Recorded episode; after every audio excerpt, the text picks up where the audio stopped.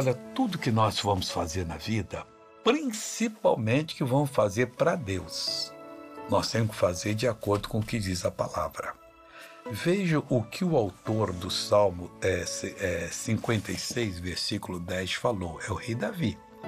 Ele diz da seguinte maneira: Em Deus louvarei a sua palavra. Amigo, ele está dizendo que você deve louvar a palavra dele nele.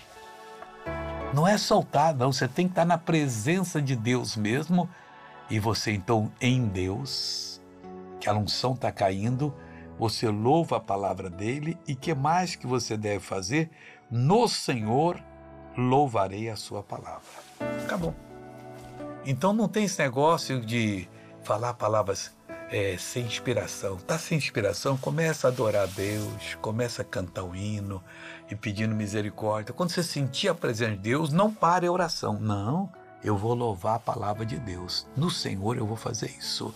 Aí você vai ser bem sucedido. E agora eu quero orar com você. Pai, eu oro por todos, ó Deus, que estão precisando de uma ajuda estão precisando de uma libertação. Ensina-os, ó Deus, instrua-os, guia-os no caminho que deve seguir, e eles serão uma bênção. Eu te abençoo em nome de Jesus Cristo, seja abençoado. Amém.